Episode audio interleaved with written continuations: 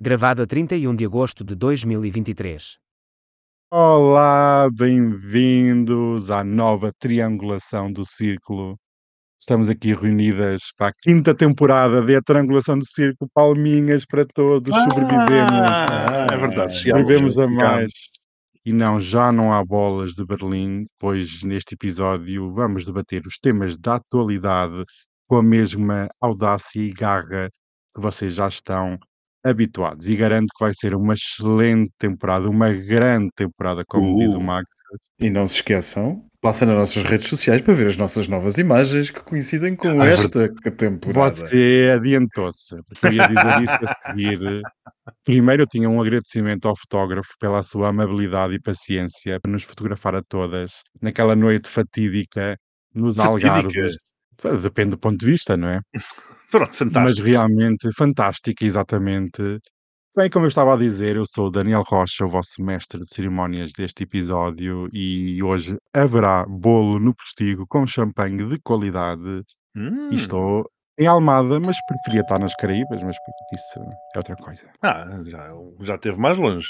Almada das Caraíbas. já esteve. Por acaso está muito quente e as águas estão quentíssimas, por acaso. E eu sou Miguel Agramonte e estou em Aveiro, em casa. Hum, linda. Hum, sempre. E eu sou o Max Pensador e estou em Faro. Ai, nem acredito. Ah, e estamos todos em Estamos casa. em casa. Ah, mas por poucas horas, por poucas horas. Ah, vamos Ai. abandonar. Pronto, lá vai a doutora com os cabelos ao Sempre vento. tolerância. Ai, não, espera. Sempre, sempre, sempre. Amigas do coração, amiguinhos audiência, contem-me coisas, como é que foi esta semana, agora que vocês estão na reentrée da normalidade, deixaram as bolas de Berlim, a praia, a piscina, como é que é? Mas eu já deixei tudo isso há duas semanas. Com- Eu ainda não fui. Pois é. Ah, então sou eu o único que fui de férias neste... neste Não, tipo- eu fui de férias, mas entretanto voltei, não é? Isto, isto Ai, a não vida- sabia. A vida, para mim, não, é, não são umas eternas férias. Seria interessante, mas não são. Não me diga que você só tem 22 dias úteis de férias. Pois é assim, alguém tem que trabalhar Ah, este país realmente tem alguém que tem que criar riqueza, não é? Não e pode pagar ser- impostos. Pagar impostos não pode ser como umas e outras. E você, o que é que achou das fotos? Gostou, Miguel? Gostei muito, gostei muito. Acho que ficámos, sim, ficámos todas muito bem, uma certa seriedade. Hum, Estamos bem, estamos bem. Gostamos. bem para esta nova temporada. E você, Max? Conte-me a sua semana agora de regresso a Portugal. Trabalho. Ah, tão, tão Ah. desanimado, amigo. Pois é. que- Mas já e como é que uma então. pessoa pode estar animada com trabalho? Diga-me lá. Ah, se for para receber cheques, eh, estamos sempre todas animadas. Eu, quando vou para receber cheques, estou sempre animado. Até, medo- até vou arranjar o cabelo e as unhas. Mas, mas você recebe cheques para o seu pagamento a trabalhar onde? Nos anos 80? a minha é só cheque, porque eu gosto muito de papel, gosto de sentir. Tudo que é digital e plástico não tem o mesmo toque. Eu gosto de sentir as coisas. Eu sou sensitivo. Passar por cima das letras e sentir ali os zeros. Bem, e antes que você comece a passar um cheque, não quer ir para o genérico? Bora lá, venha esse genérico.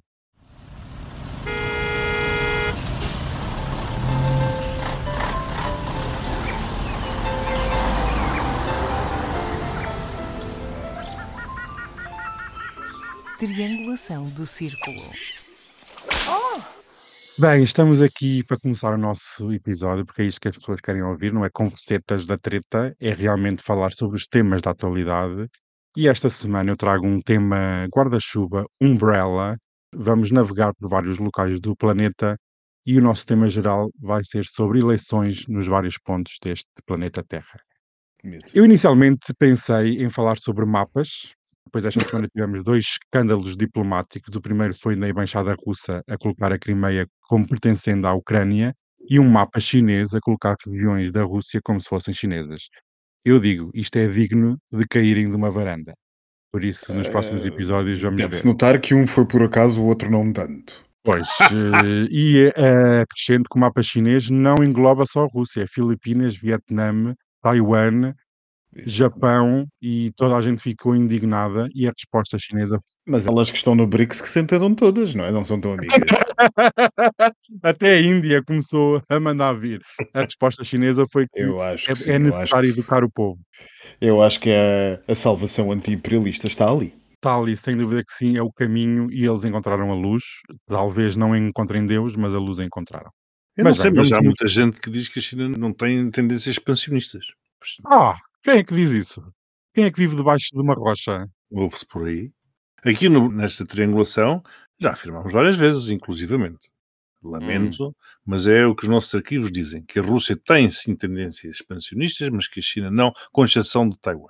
Ou da Formosa. Claro, claro, da Formosa, mas eh, e os outros países vizinhos tendem a discordar sobre essa posição não expansionista. Mas isso dava para um outro podcast, quem Dava, sabe. Dava- Nesta dava. temporada não vamos falar muito sobre a China, que ela está aí de garras postas de fora. Estão a gastar um dinheiro imenso com telefonemas. Não sei se vocês já viram os telefonemas que eles estão a Não. falar.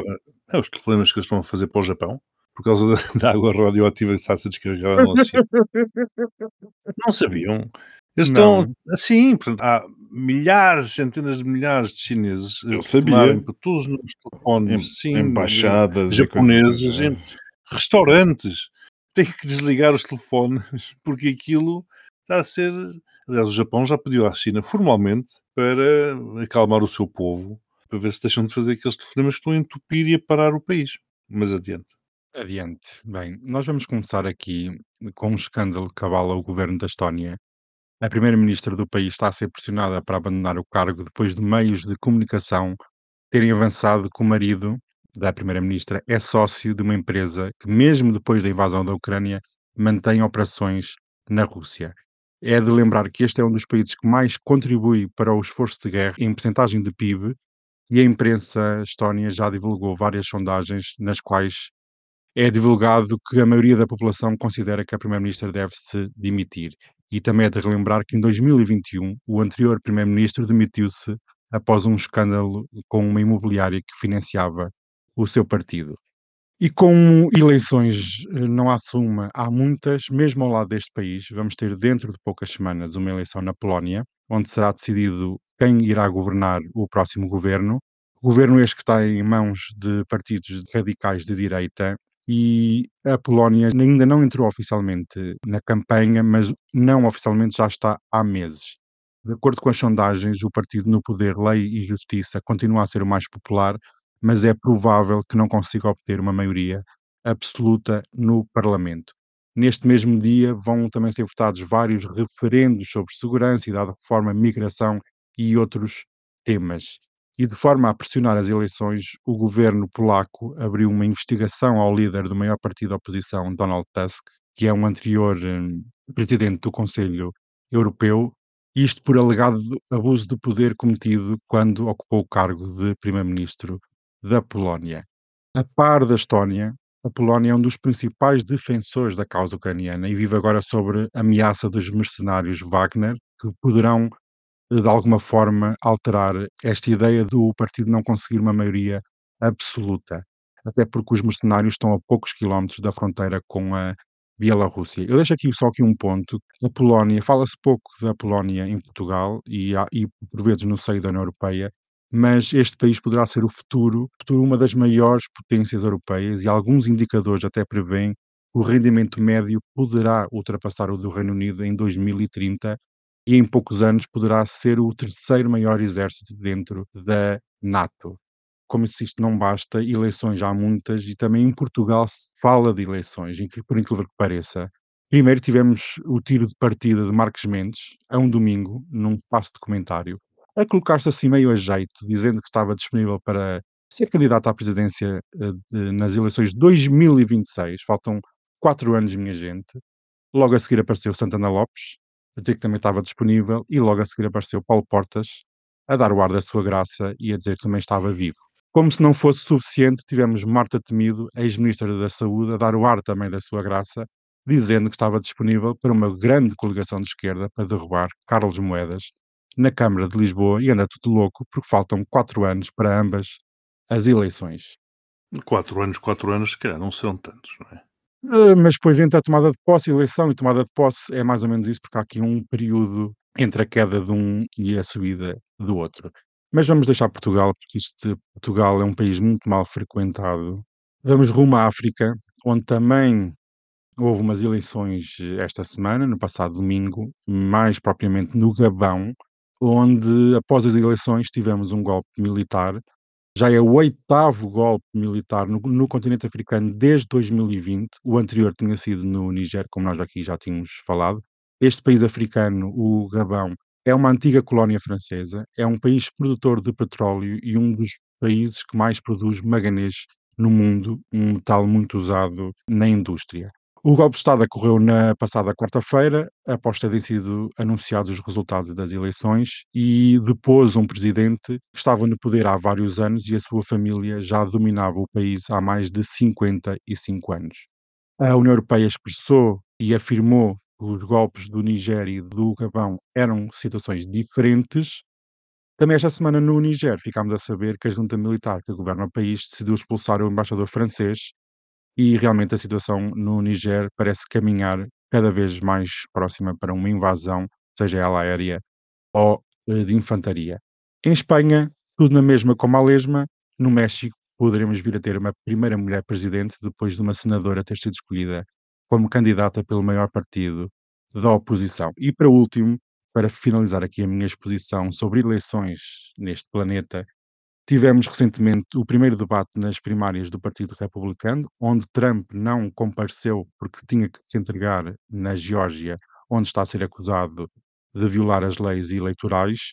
O que me parece ser um excesso de debates no Partido Republicano é um contraste com a falta de debate no Partido Democrata, onde Biden, o idoso, é assim o, cognome que já lhe estão a atribuir, foi coroado e ninguém se atreve a contestar o presidente. Nestas eleições, para além dos temas normais de inflação, economia, migração e segurança, a idade é um dos temas que está a ser mais discutidos, onde várias sondagens apontam que os votantes de ambos os partidos consideram que Biden, o candidato mais velho de sempre à presidência, não faz sentido ter candidatos tão velhos, e no Partido Republicano, com Trump apenas um ano mais novo do que Biden, se for nomeado, também consideram que é demasiado velho para uh, assumir as rédeas da maior potência mundial. Isto na semana em que o líder republicano do Senado demonstrou o nível de demência em que se encontra, por isso o tema da idade está ao rubro nas eleições uh, norte-americanas. Meus queridos amigos, fazendo esta exposição e passando aqui em revista a semana de eleições, nas próximas semanas, esta e as próximas, o que é que vocês têm a dizer sobre o panorama económico, político, social e geopolítico deste planeta?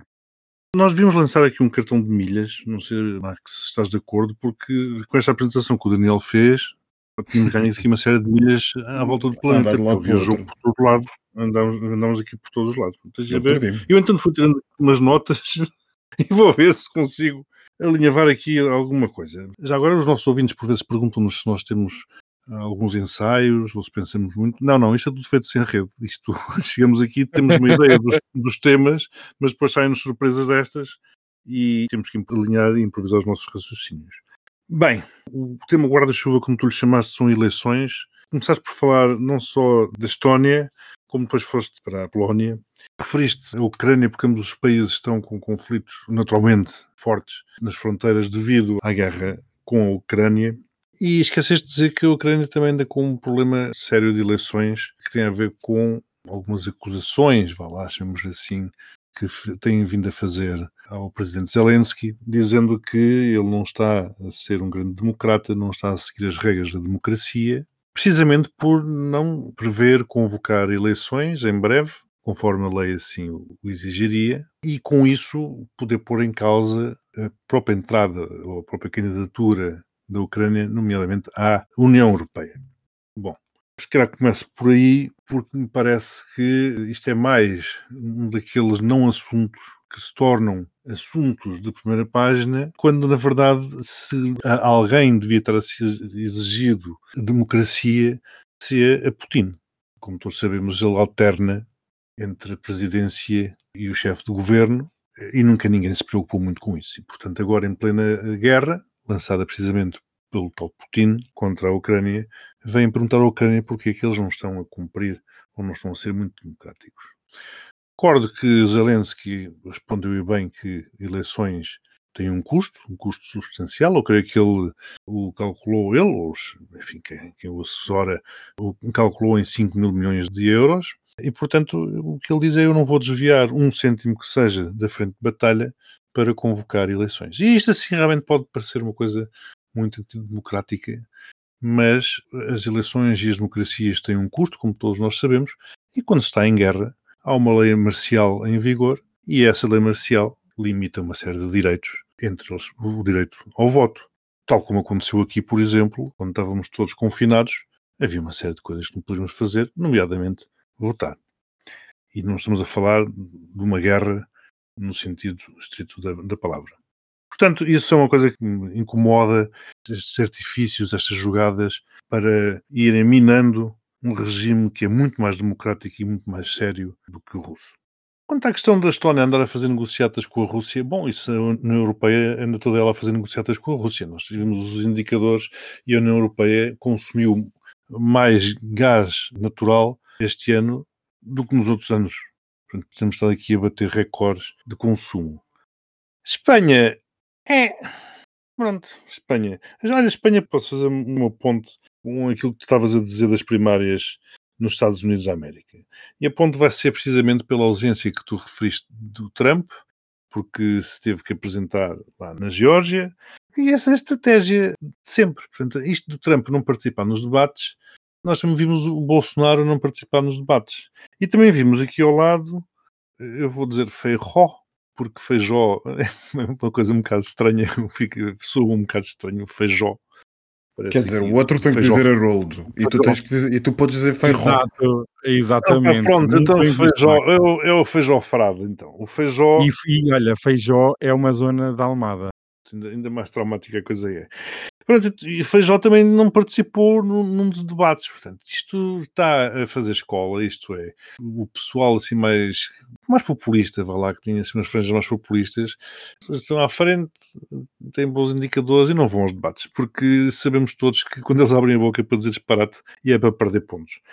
Esse é o ponto com, com a primária e com os Estados Unidos, enfim, também não entendo por que motivo é que nós não conseguimos ter candidatos decentes nos Estados Unidos. Olha, fico-me por aqui. Fiz aqui também a, Mas- minha, a minha ronda. Diz, diz. Já agora, como, como é que tu vês a questão da idade, quer de ambos os candidatos, eh, de Biden e de como é que tu vês este. eh, Se devia existir, por exemplo, nos Estados Unidos, uma limitação de, mandatos, devia existir um limite de idade para concorrer a cargos públicos? As limitações eu acho complicadas se nós começamos a pôr limitações por idade. Porquê? Porque uma pessoa jovem pode ter aspectos que limitem a sua boa atividade política que não tenham nada a ver com, com a idade. Isto é uma pessoa pode ficar demente, por exemplo. Enfim, há uma série de condicionantes que, que não têm necessariamente a ver com a idade e que limitam a atividade política de um presidente. Portanto, a idade por si é uma coisa que não me parece que deva ser limitadora. Agora, claro, o número de mandatos, sim, tal como é nos Estados Unidos. A idade é mais uma questão, eu diria que era uma questão de bom senso. Uma vez mais, por muito que nos custe, serve de arma de arremesso ao inimigo. Sempre me interrogo, mas será que não há mais ninguém no Partido Democrata para ser apresentado como um bom candidato? Eu não, não sei, quer dizer, não percebo como é que se chega a Hum. este ponto e como é que se mantém esta situação. Eu tinha Não esperança, como que- disse. Diz. Não achas que, em relação ao Partido Democrata, está tudo à espera com as eleições de 2028? E isto é, vão ver se Biden ganha ou não, independentemente da vitória ou de perderem, já pode haver alguns candidatos mais jovens que ainda não são tão conhecidos, mas que se podem estar a preparar para as próximas eleições. É que Daniel, achas? os candidatos jovens tiveram um mandato inteiro do Trump para se prepararem, um mandato inteiro do Biden para se prepararem. Portanto, se em oito anos o Partido Democrata não conseguiu arranjar candidatos mais jovens com outra estaleca, vão ter que esperar Ou mais oito anos. Vão ser Republicano? Ou Partido 12 anos. Mas, mas o republicano quer lá, quer lá eu saber. O republicano, por mim, eles, eles poderiam apresentar eh, o Trump, que se mantenham com a trampa. Eu quero é um, um Partido Democrata forte, com bons candidatos, que faça frente àquilo. Porque aquilo é uma seita, insisto, é uma coisa que me mete muita confusão. É a forma como aquela personagem tira aquela fotografia na prisão e aquilo de um momento para o outro vira furor, as canecas, as t-shirts, aquilo tudo. Parece que estamos numa, num- numa realidade alternativa, numa coisa. Isto não faz sentido nenhum. Não faz sentido nenhum.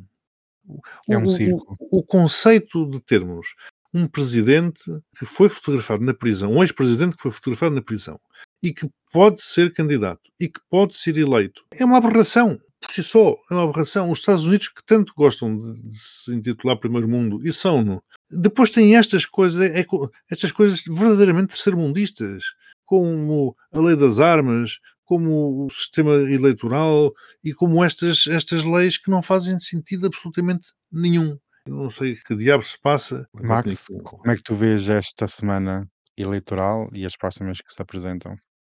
Eu fiquei com ansiedade das voltas todas que tu deste e como eu não tenho e como eu não tenho capacidade de memorizar aquilo tudo, nem tão pouco, para lá para estar a comentar todos os pontos que tu referiste, eu vou-me focar em dois. Primeiro, que são basicamente o mesmo. A primeiro ponto vou não comentar o que disse o Miguel, apenas acrescentar que relativamente às eleições na Ucrânia, isto para quem acompanha eventualmente a propaganda russa, e há quem talvez aqui na triangulação haja um, um desocupado vosso amigo que talvez às vezes, quando não tenha nada para fazer, vá ver os canais de propaganda russa para se divertir a ver o que é que aquela gente diz à noite.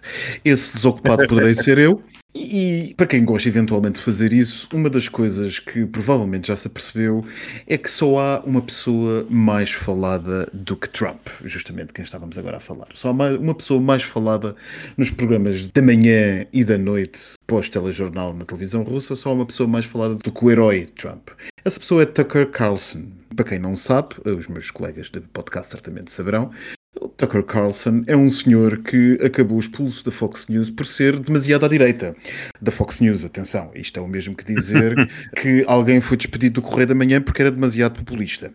E portanto, Tucker Carlson, que é apresentador conhecido pelos seus, seus posicionamentos fortemente anti-ordem liberal internacional, anti eu quase que me arriscaria a dizer anti-Estados Unidos, não fosse ele um americano representativo da ala mais à direita do Partido Republicano, é frequentemente referido nos programas dos variados canais da televisão russa como um exemplo do apoio que a posição russa tem dentro dos Estados Unidos. E a televisão russa não consegue é demonstrar outro que fale como ele e, portanto, é sempre o mesmo que é referido. Ele ou Trump. E porquê é que eu estou a falar deste senhor? Porque foi justamente este senhor quem lançou a questão das eleições Zelensky. O seu arqui-inimigo Zelensky ele é conhecido por achar que Zelensky é o Belzebu uh, reencarnado, que está de novo por aí à solta. E, portanto, foi ele, este homem que tem uma pouquíssima representação de democracia, uma pessoa que já disse as coisas mais ignóbeis em plena antena, incluindo sugestões de necessidade de matar imigrantes, por exemplo, que se aproximavam da fronteira sul dos Estados Unidos, é esta pessoa que vem, em uma entrevista, lançar a questão das eleições na Ucrânia, dizendo que a Ucrânia é tamanha a falta de democracia que nem sequer está a pensar fazer eleições em tempos de guerra. E a partir daí espalhou-se por todo esse mundo, porque já sabe como é que é a imprensa hoje em dia. A imprensa hoje em dia, também para quem eventualmente perca tempo a ler a imprensa escrita, basicamente copia tudo uma da outra. E portanto, uma coisa rapidamente se espalha, uma coisa como esta rapidamente se espalha por aí, e aquilo que não era um facto político tornou-se um facto político, um bocadinho à semelhança do que aconteceu com a candidatura de Marcos Mendes a Belém em 2026. Como não havia mais nada para falar, falou-se disso. E se me permites, Max, a imprensa tem efetivamente esse efeito de transformar não notícias em notícias e especialmente quando essas não notícias vêm da extrema-direita. A imprensa Exatamente. é uma caixa de ressonância assustadoramente eficaz a fazer de caixa de ressonância da extrema-direita. Não me perguntem porquê. Aliás, estavas a falar agora do Marcos Mendes e dessa coisa toda. Viram o tempo de antena que foi dado ao Trampinha. Logo. Logo apareceu. Apareceu o Marcos Mendes a dizer que, que podia ser, apareceu o outro a dizer que não, e apareceu logo o Trampinha com toda a atenção do mundo. Desculpa. E portanto, o jogo está viciado à partida, porque de facto há dois campos nesta guerra da Ucrânia que se degladiam do mesmo lado, que são opostos aparentemente, diria um incauto são opostos, mas que se degladiam do mesmo lado, que é a extrema-esquerda e a extrema-direita. A extrema-esquerda e a extrema-direita têm um posicionamento em tudo semelhante no que toca à guerra da Ucrânia. A questão é que, por alguma razão, a extrema-direita consegue, como tu estavas muito bem a dizer, consegue ser muito mais eficaz a manipular a opinião pública no debate das suas coisas. E é neste enquadramento, ou nesta matriz, que se insere esta questão que Tucker Carlson, que talvez não seja muito conhecido no nosso auditório, mas qualquer pessoa que acompanhe os fenómenos da extrema-direita mediática norte-americana conhecerá, consegue tornar esta questão uma questão essencial. Mas como é que cabe na cabeça de alguém achar que num contexto em que o seu país é invadido e que as condições mínimas de segurança nem sequer estão garantidas, é possível organizar uma eleição. Isto é uma tentativa ignóbil, porque o nome é mesmo esse, é ignóbil. Exatamente. É rasca, é profundamente baixa e ignóbil. Tentar de chiqueiro. fazer de chiqueiro, de, de latrina, de tentar fazer uma equivalência moral entre as duas partes que se gladiam neste conflito. Como se democracia fosse atestada por ir às urnas colocar um voto, porque isto de ir às urnas colocar um voto dir-nos-ia então que a Rússia aqui é que é democrática e a Ucrânia é que é a ditadura. Portanto, esta efabulação e este, esta tentativa de fazer uma equivalência moral entre as duas, como se, insisto, democracia se esgotasse em colocar um papel na urna e depois, como se colocar um papel na urna quisesse dizer que se era automaticamente democrático, então, por amor de Deus, isto é para entreter quem não tenha mais do que uma célula no cérebro. Depois, e para terminar, que, como digo, não quero ir a todos os assuntos. Quando uma pessoa vai a todos os assuntos, eu tenho medo de me tornar um bocado em. Eu sou mais bolos do que propriamente falar sobre uma coisa. A Polónia. a Polónia é uma situação que vocês sabem, aqui os que nos ouvem no podcast, é um dos meus temas fetiches no que toca a geopolítica. O Daniel, na sua apresentação, estava a dizer que o poder de compra, salvo erro, de um polaco. Eu ouso corrigir o que a imprensa britânica disse em maio, maio ou junho deste ano e que na altura se tornou um, um grande choque para os britânicos que parece que ainda não acordaram, ainda não perceberam que votaram no Brexit, é que a Polónia, objetivamente, a este ritmo de crescimento económico, em 2030 será objetivamente mais rica e com melhor nível de vida do que o Reino Unido. E quem conheça ambos os países, isto não surpreende de todo, de todo. A Polónia transformou-se numa autêntica fábrica e centro de produção e centro empresarial da União Europeia e, e da Europa, e logístico, e com uma, uma, sociedade jovem e com a formação e educação uh, técnica, Sim. profissional e académica da, sua, da qualificação profissional das suas camadas mais jovens absolutamente elevada e absolutamente ao melhor nível daquilo que há internacionalmente. E, portanto, o século XXI europeu será da Polónia, para o bem e para o mal. Porque, como alguém dizia hoje num comentário que eu estava a ver sobre justamente esta questão da Polónia, o diabo também foi um anjo antes de cair. E, portanto, a Polónia é aqui uma grande possibilidade, mas também uma grande ameaça que nós temos na União Europeia. Isto é aquele país que eu recordo de cabeça, espero estar a, acertar nos números, mas salvo erro, a subida dos gastos, e acho que até o Daniel referiu, era 4% do PIB que a Polónia se propõe passar a gastar em, em, despesas militares. O limite é 2%, o limite que todos os membros gostariam de atingir é 2%. Portugal não chega ao 5% e mesmo assim não é dos mais baixos. A Polónia propõe-se adquirir, se eu bem me lembro, eram cerca de qualquer coisa como 94, quase 100 helicópteros Apache 350 tanques Abrahams, os tais que os Estados Unidos enviaram agora para a Ucrânia, 18 baterias de mísseis HIMARS, mas 18, atenção, a Ucrânia tem feito tudo o que tem feito, com salvo erro 12 ou 13. A Polónia quer comprar 18, mas atenção, não é aqui que se fica. Eles estão 18 e estão a anunciar a possibilidade de comprarem 500 mais, 500 baterias mais lançadores HIMARS e ainda 45 sistemas de lançamento de mísseis de longo alcance, cerca de mil tanques à Coreia do Sul, salvo erro também se bem me lembram os Black Panther, de 50 caças também à Ucrânia do Sul, 700 canhões obuseiros. À Coreia do Sul, desculpa. À Coreia do Sul, sim, sim, à Coreia do Sul, os FA-50. Disseste Ucrânia do Sul.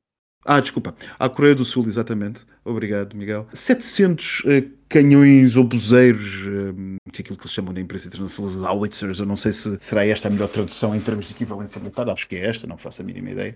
A Polónia prepara-se para se tornar verdadeiramente a força militar na União Europeia e o grande garante da estabilidade político-militar europeia. E nisto só terá uma oposição, França, e a grande oposição francesa vem de ter armas nucleares e de ser aquele, enfim, a típica galo francês gosta de mandar na capoeira e conhecendo Macron, se há alguém a quem isto causa muito incómodo da União Europeia, não é propriamente por questões de valores ou de moral, é mais mesmo por uma questão nacionalista, é Macron. E o que é que eu quero dizer com isto? Eu quero dizer que aquilo que vai acontecer dia 15 de outubro nas eleições polacas, salvo a dia 15 de outubro, é absolutamente essencial para o futuro da Europa. Joga-se um terceiro mandato, espero não estar enganado, mas creio eu, é o terceiro mandato de seguida do PIS, do Partido de Extrema-Direita Polaco, num país que tem tido um caminho, eu diria, certo e quase permanente para, eu não diria uma autocracia, mas seguramente uma coisa que não é democracia, chamemos-lhe por enquanto um Estado ademocrático, porque o controle do sistema judiciário, as zonas onde é proibida a homossexualidade ou a difusão da homossexualidade, seja lá o que isso quer que seja, não sei, não faço a mínima Nós aqui não fazemos isso, portanto podemos ser ouvidos na Polónia. Todas estas coisas, a manipulação grosseira do aparelho de Estado, cultural, mediático, por exemplo, os canais públicos polacos apenas passam propaganda, uma pessoa quase que conseguiria ver a televisão russa, só que em polaco. A diferença entre a Rússia e a Polónia é que ainda há canais privados, porque os públicos passam exatamente propaganda, nada mais. Tudo isto num contexto em que, por exemplo, estas eleições, o governo se propõe ainda a fazer referendos sobre a imigração e questões como a reforma, com posições altamente populistas e com o apoio que este governo tem nas camadas mais interiores da sociedade, mais interiores no sentido rural da sociedade polaca, onde se propõe oferecer 200, quase 200 euros por cada filho, por cada polaco, atenção, por cada polaco, não é ingênua a definição da lei polaca, por cada polaco que nasce, propõe-se oferecer 200 euros. Enfim, nós temos aqui toda uma situação a ser criada na Polónia que, como eu disse há pouco, o diabo também foi um anjo antes de cair. E, portanto, a Polónia poderá ser, se assim bem acontecer, voltar ao centro europeu, ao centro dos valores e dos pressupostos europeus com um novo governo, ou poderá ser um diabo se continuar o caminho em que está empenhada e o governo de extrema-direita se encontra numa situação em que ainda se vai radicalizar mais. Vai haver aqui alguns paradoxos interessantes a seguir, sobretudo se os democratas conseguirem voltar a ganhar as eleições nos Estados Unidos, que é que o grande ponto de, de apoio da União Europeia dos americanos é claramente a Polónia. A convivência entre um presidente democrata e um governo de extrema-direita mais radicalizado vai ser uma coisa interessante de se ver. E depois há a guerra da Ucrânia, em que tudo o que acontecer dia 15 de outubro poderá fazer a diferença. Sim, Max, uma excelente análise da, Polónia. Como sabes, eu tive durante bastantes anos uma proximidade muito grande com, com, aquele país. A Polónia é realmente um país que tem demonstrado um crescimento impressionante. Ele deve-se não só àquilo que nós costumamos falar aqui, de estar ali no centro, enquanto nós estamos, somos excêntricos, mas a forma como aquele país utilizou os fundos europeus de uma forma exemplar, portanto, isso lá atrás, apostando realmente naquilo que deveria ser apostado partindo, como tu bem disseste, de uma população extremamente bem qualificada. Se alguma coisa a União Soviética de bom a União Soviética deixou, foi a qualificação de, das pessoas e já agora os transportes públicos. E a vontade que o povo tinha de crescer e de se libertar e de mostrarem como um país capaz, levou o país ao ponto onde está e com o potencial que tem para o futuro que vocês dois também indicaram. Já agora, para os nossos ouvintes, nós, por questões de agenda, começámos a gravar este episódio muito tarde na quinta-feira, ao contrário do que é habitual, que é a sexta-feira. Entretanto, já passou meia-noite e é 1 de setembro. E falar da Polónia dia 1 de setembro, enfim, é o que todos sabemos. É o que todos sabemos e certamente iremos falar sobre este país em muitos episódios, porque neles não vão a lado nenhum. E só que um pequeníssimo ponto. O Max falou em relação à França, Macron e a França têm medo de perder influência no seio da União Europeia e no eixo franco-alemão. No futuro, poderá ser um eixo Berlim-Varsóvia. Essa reflexão, uma vez mais, no dia 1 de setembro, é, é brutal. Interessante. Sem dúvida, e o mundo está a mudar e a Europa vai mudar certamente.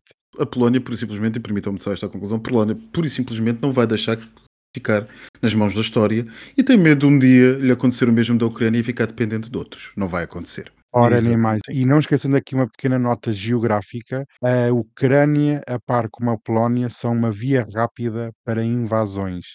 A Exatamente. sua geografia. Historicamente. Nós, é que nós sim, são, são, grandes planícies, são, grande plan... sim, são grandes é planícies. Nós esquecemos muitas é. vezes nesta era da modernidade, esquecemos que a geografia ainda faz parte, ainda tem um importante impacto na mentalidade, no armamento, em tudo. Portanto. Meu querido, geopolítica é mais geo do que política. Ora, nem mais. E, no, e o geo vem do grego que quer dizer terra.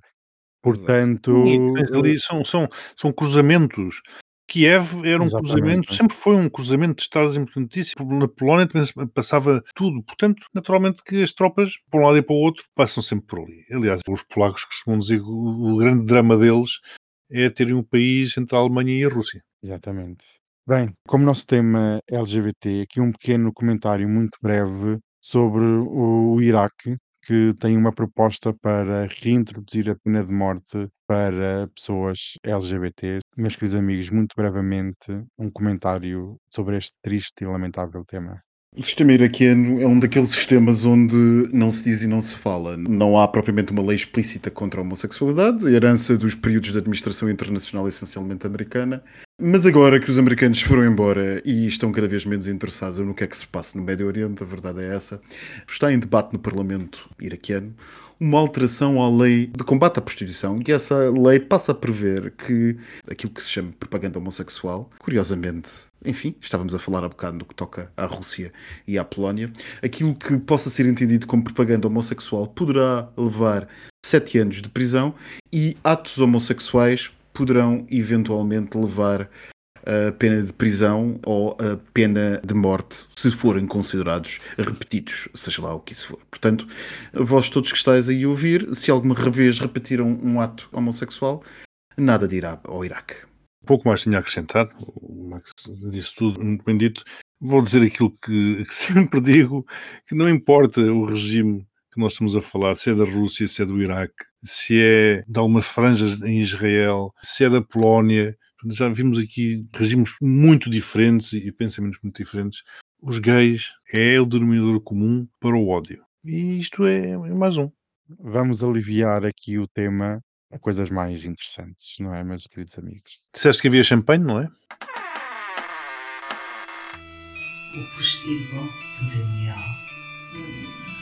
Então, mas sempre há champanhe bom ou como é que é? Ou aquilo foi tudo fake news também? Oh, Não é fake news, fake news, porque isto é champanhe francês, em celebração da destruição da República Francesa. Brevemente iremos ter uma nova República, certamente, porque este eixo franco-alemão já deu o que tinha a dar. Nós queremos é coisas de leste, muito mais apetecíveis. Por isso é apeteciem quando há champanhe, porque daqui para a frente sobra a vodka.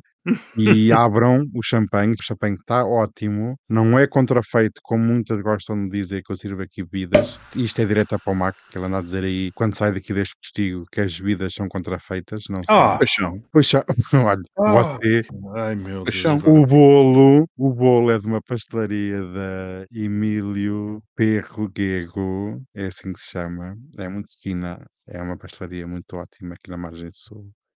E eu não sei falar muito bem. Aproveitem como um bolo, levem numa folha de alumínio para congelarem, porque daqui na sexta temporada iremos descongelar essas fatias para celebrar. Nessa altura estamos em crise económica e não há dinheiro para comprar bolo. Isso aproveitem enquanto há. E minhas meninas, Mas Daniel, tu agora aí com o nome da pastelaria fizeste-me lembrar aquele que no, no El Corte Inglês que estava escandalizadíssimo porque alguém. labrega. tinha- era exatamente que lhe tinha dito errado, de forma errada o nome do perfume. Sim, era Givenchy e a colaboradora, a trabalhadora, disse Givenchy. E ela então Eu- estava E ela chocada. Chocada e chocada. chamou-lhe de labrega. Não, e depois disse corte inglês, porque se é assim, então tem que dizer El Corte Inglês, não é no corte inglês. Exato. Enfim. Ela também é uma labrega. Eu recomendo toda a gente ir ver esse Reels no Instagram. Desde que eu vi isso, eu passei a utilizar todos os dias o termo labrega, sempre que estou num qualquer local público, numa loja, num restaurante. Se alguém diz queria, já não quero, eu digo, olha, não seja labrega e traga-me o meu bitoca de cheio de fome. Bem, vocês são umas labregas, eu também sou, e sou uma ovelha também. Já encheram um bandulho? Ok, suas porcas. Credo, isto aqui está pior maltratada.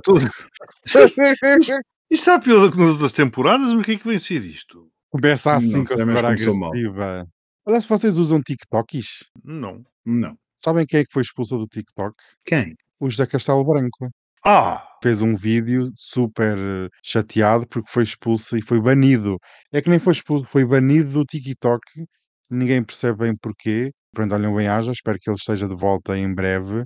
Eu tinha tantas notícias, mas vocês preferem falar de outras coisas e eu vou deixar isto depois para o resto da semana. Sabiam que o Justin Bieber, sabem quem é o cantor, não é? Sim. O Isso Bieber? sabem. Sim.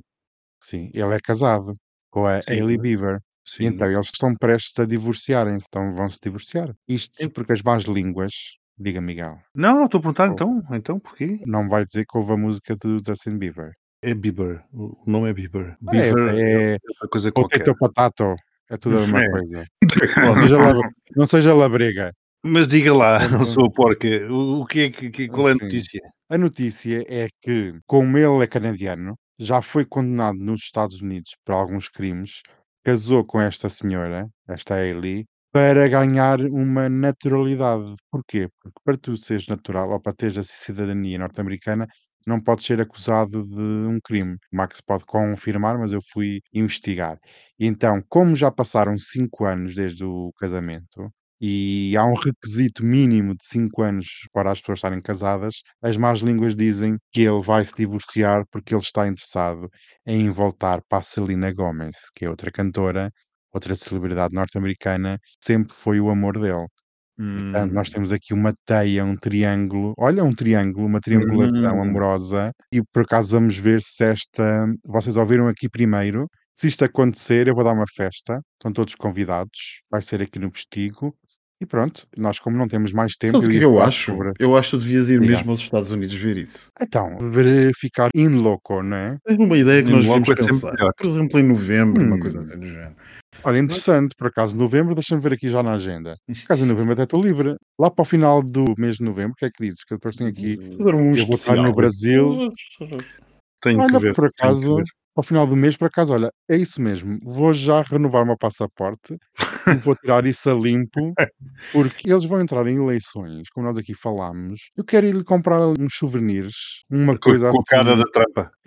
Olha, uma fralda. Os democratas podiam pôr uma fraldazinha com a cara da trampa. E vou usar, por acaso, vou. Olha, Papel deste uma boa ideia, Max. É verdade. Vou mesmo já marcar aqui uma viagem para o final do mês. Estão todos convidados. Então beijinhos. Já não é? Beijinhos. Beijinhos e para a semana temos eh, o Page Six a falar sobre a Meghan Markle. Isto Uh. vai pegar fogo. Beijinhos e boa semana para todos. Beijinhos. Four friends meet 30 years after school.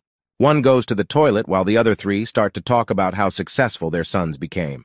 Number one says his son studied economics, became a banker, and is so rich he gave his best friend a Ferrari. Number two said his son became a pilot, started his own airline, became so rich he gave his best friend a jet. Number three said his son became an engineer, started his own development company, became so rich he built his best friend a castle. Number four came back from toilet and asks what the buzz is about. They told him they were talking about how successful their sons became and asked him about his son. He said his son is gay and is a stripper at a gay bar. The other three friends said that he must be very disappointed with his son for not becoming successful. Oh no, said the father. He is doing very good. Last week was his birthday and he was given a Ferrari, a jet and a castle from three of his boyfriends.